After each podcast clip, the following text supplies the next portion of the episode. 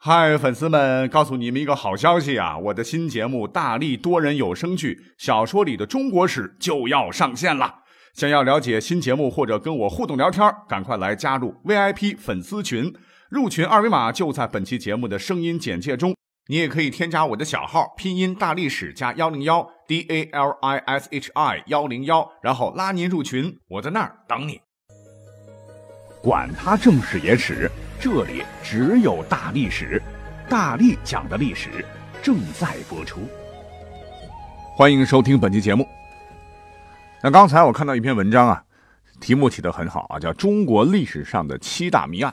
哎，我觉得那本期节目，我觉得可以拿来这个题目和结构脉络来跟大伙儿来讲一讲。那有些内容我之前讲过啊，可能就一笔带过了。那有些内容需要补充的，我又找了相关的资料啊，丰富的一下。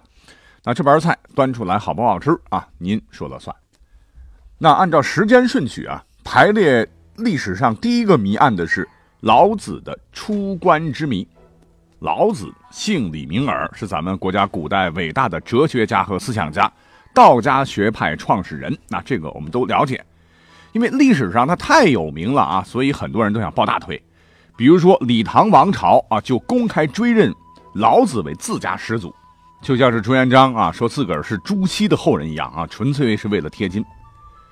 因为这个老子啊，他耳朵特别大啊，所以谥号丹人，称老丹。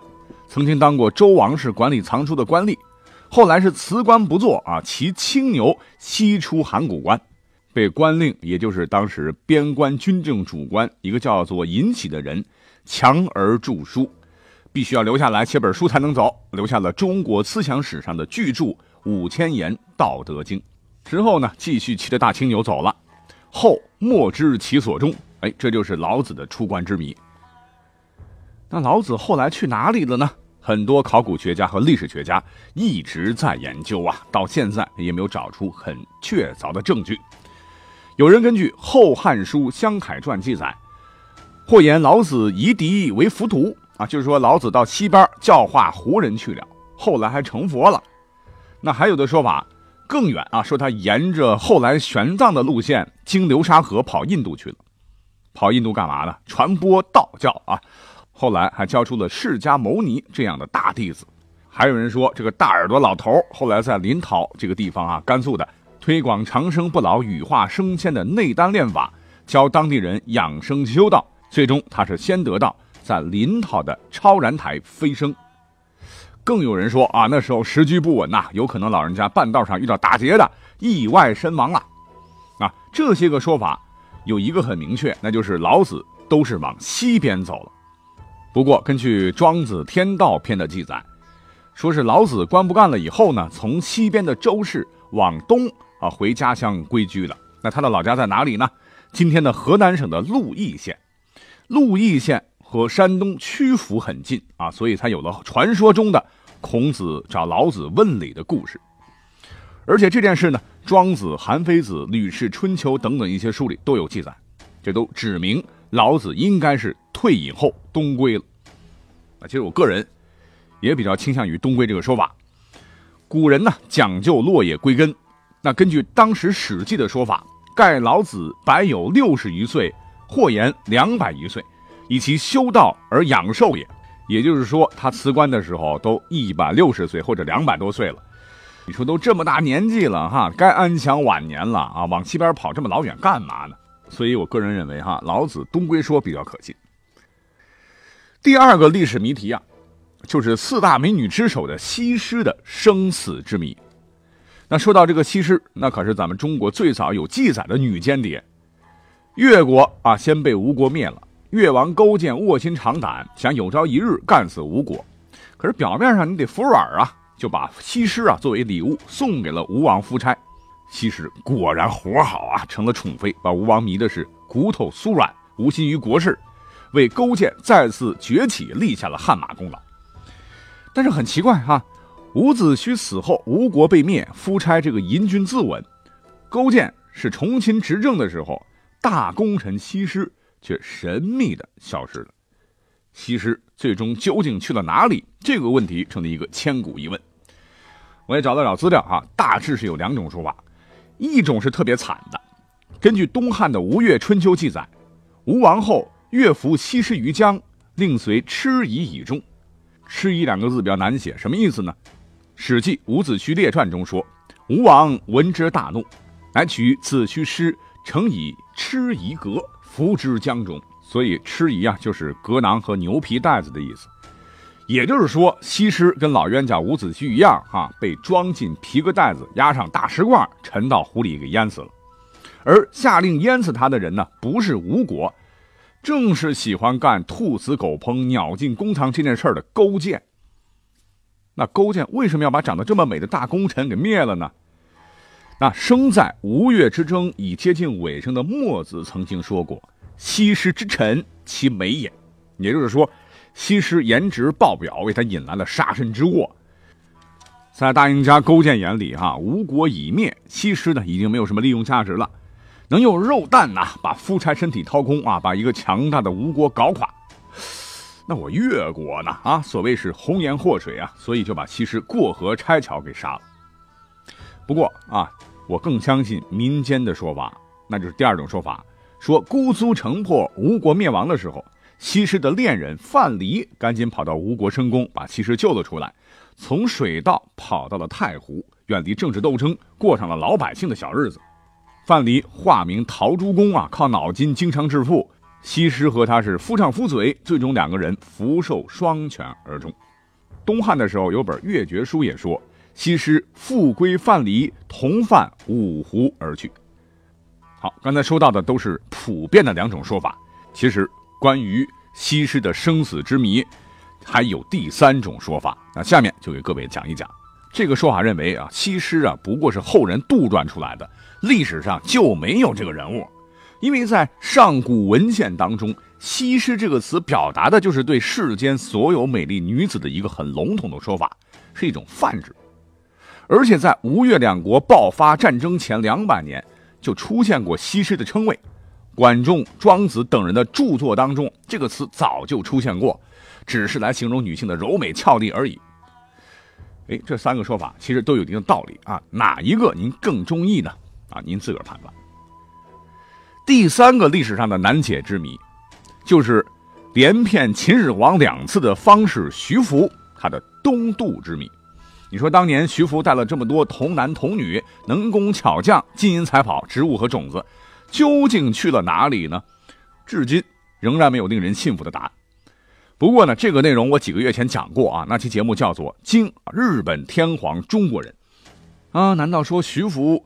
当时真的到了日本，成为了第一代天皇吗？有兴趣的朋友哈，可以点那期节目听一听。排在第四的历史谜案，那就是四大美人之一的杨贵妃的生死之谜。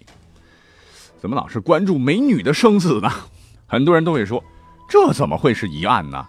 公元七百五十六年六月，洛阳沦陷啊，潼关失守，唐玄宗是屁滚尿流往四川跑，途中兵变，爱妾。杨贵妃死于马嵬驿，这大伙儿都知道啊。非也。首先啊，就关于怎么个死法，历史上记载就不同。根据《旧唐书·杨贵妃传》里头说，四君不赞，玄宗遣力士宣问，对曰：“贼本尚在，帝不得已与妃绝，遂缢死于佛寺。”啊，也就是说，当时禁军将领陈玄礼一干人杀了杨国忠父子，以后患仍存为由。强烈要求唐玄宗赐杨玉环一死，玄宗没办法呀，与贵妃诀别之后，下令将杨贵妃遂缢死于佛寺。可是，根据同时期的很多唐朝诗人的文字描述，这种说法又不对。比如说，杜甫在马嵬驿兵变六个月后写了一首哀江头的诗：“明眸善齿今何在？血污游魂归不得。”那其实还有很多诗人的诗了，我就不念了哈。那他们的意思是什么呢？马嵬坡六军哗变，贵妃被劫啊，唐明皇想救却救不得，爱妃是被杀身亡，死于乱军之说，从此也是一直不绝于耳。那还有的诗说啊，杨贵妃是吞金而死的，不一而足。可是经历过安史之乱的白居易啊，有一首流传千古的《长恨歌》里，他又说道。安史之乱平息啊，唐玄宗要给这个杨贵妃改葬，可是呢，诡异的事发生了，在马嵬坡下的泥土中不见玉颜空死处啊，也就是说尸体不见了，但是呢拾到一个香囊，这个香囊啊，当时唐玄宗是爱不释手，天天挂身上。你说难道是遇到盗墓贼了吗？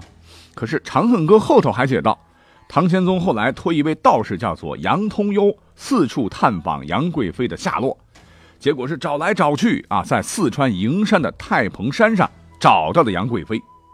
诗中这么写道：“忽闻海上有仙山，山在虚无缥缈间，楼阁玲珑五云起，其中绰约多仙子，中有一人字太真。”朝阳殿里恩爱绝，蓬莱宫中日月长。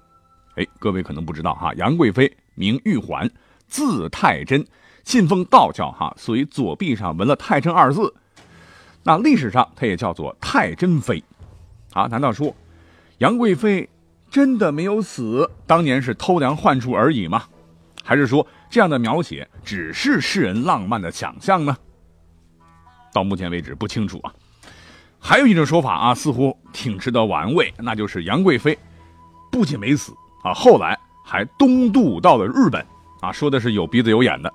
一方面，有学者认为，在十一世纪，日本著名作家子之部啊，根据《长恨歌》写了一部小说，叫《源氏物语》，而《源氏物语》就是描述源氏的命运的一本书，与中国的杨贵妃有很多相似之处。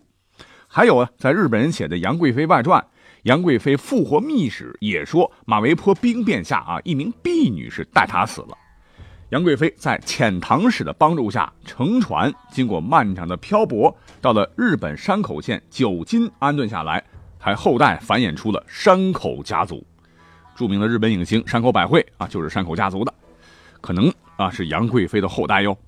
反正是种种说法吧，都说明啊，只要凭着杨贵妃这三个字的金字 logo，那她的生死之谜。肯定会永远的探索下去啊！我们也只能等，看看有没有新的考古证据出现了。历史上第五个悬案，那就是宋太祖赵匡胤暴死之谜。之前讲过一期几场史上著名的酒局里边，哈，专门讲过这个事儿。但无论怎么说吧，种种迹象都指向宋太宗即位是非正常继统，而且呢，进士学术界啊，基本上都肯定宋太祖确实是死于非命。只是对于具体的死因还有待进一步的考证。那排名历史上第六的悬案就是建文帝的生死之谜，啊，掐指一算都几百年了哈。建文帝的下落啊，真是一个历史悬案呐。那综合各家说法，主要有两个哈：焚死说和逃亡说两种。那建文帝有没有自焚？朱棣最清楚啊。他登基之后的种种表现啊，确实是此地无银三百两。你比如说，多次派心腹到民间探访，整整前后二十多年；再比如说，永乐年间郑和下西洋，陪同的官员当中，竟然有不少是锦衣卫。锦衣卫是干嘛的？哈，听听我之前的节目。那民间不都说是建文帝后来出家了吗？所以明成祖就向所有的寺院颁布了僧道度牒书啊，对所有的僧人进行一次全方位的普查等等。这都感觉建文帝。说不定还真不是自焚死的。排第七的哈是李自成的生死之谜。按照正统的说法，是顺治二年（一六四五年五月十七号）啊，闯王在湖北的通城县九宫山遭村民误杀。那还有一个说法，说李自成死亡的地点是湖北咸宁市的通山县九宫山。反正啊，明史的结论是自成已死，尸朽莫辨。但是啊，有专家说了，李自成当年跑到湖湘时，手底下的兵马还有四十多万啊，驻扎在九宫山一带，至少得有数万人，怎么可能就带着二十名亲信轻而易举的被乡亲们干死了啊？更吊诡的是，李自成是生没见人，死没见尸，而且他带的几十万人也是人间蒸发了，因此三百多年来。围绕李自成的下落，就一直存在各种说法，弄得是真伪难辨，迷雾重重。结论只有一个，那就是李自成可能是故意放出的这个烟雾弹，传假死讯好，全身而退。那别的说法不提啊。我以前在甘肃兰州工作，我们呢有个领导姓李，当年是五十多岁了，榆中县青城镇人。他说他从小啊，家长就告诉他他是李自成的后代。哎，这不是空穴来风哦。几年前啊，在甘肃兰州召开了第十一届的明史国际学术会上，一条新闻很有爆炸性啊，都直指李自成兵败之后，在青城的叔父李斌和堂兄弟李自胜的掩护下，最终隐居在榆中县的青城镇，而且死了以后呢，被埋在青城镇的黄河边的龙头堡子。李自成，我们都知道，陕西米脂人，离榆中青城不远，那有亲戚倒也是无可厚非。问题是，几百年来，榆中青城的李氏后人流传着一本李氏家谱，非常具有史料价值。不但写了可怜侄子李自成，而且披露了一个让人闻所未闻的历史秘闻，那就是李自成在云南被穷追之际。一席话打动了吴三桂，于是吴三桂放过了李自成。根据《李氏家谱》中写道，大始祖为李建起，生三子，长子叫李安，次子叫李正，为大名甲辰科举人，官至御史，移于湖广。三子李斌，哎，就是这个家谱的作者，移于甘肃兰州府高兰县一条城骆家庄子，就是现在的榆中青城，居家落业。二始祖为李建和，生一子叫李弘。李弘生子曰自成，分居赵家村，因他闯乱国事，阖家各移逃性命，于大明江山亡矣。这是白纸黑字的哈，代代相传的。那这个消息一爆出，当时与会的很多专家都急切的要求以考古手段来挖掘坟墓，认为只要能在墓中找到哪怕一件传说中的随葬品，就可以使李自成的归宿之谜大白于天下。但是后来啊，这个墓没挖成，因为很多专家也觉得开挖时机尚不成熟啊。李自成是青城镇李氏家族的祖先，要是开挖，必须要获得李氏家族的同意，而李氏家族能否同意，这很难讲。好啊，一口气讲了将近十六分钟，那历史上的悬案还有很多，可是呢，我觉得讲长了哈，估计各位耳朵会累，那就在现在啊，来为本期节目画个句号。如果喜欢这方面内容的朋友，您可以留言评论。好，话不多说，我们下期再会。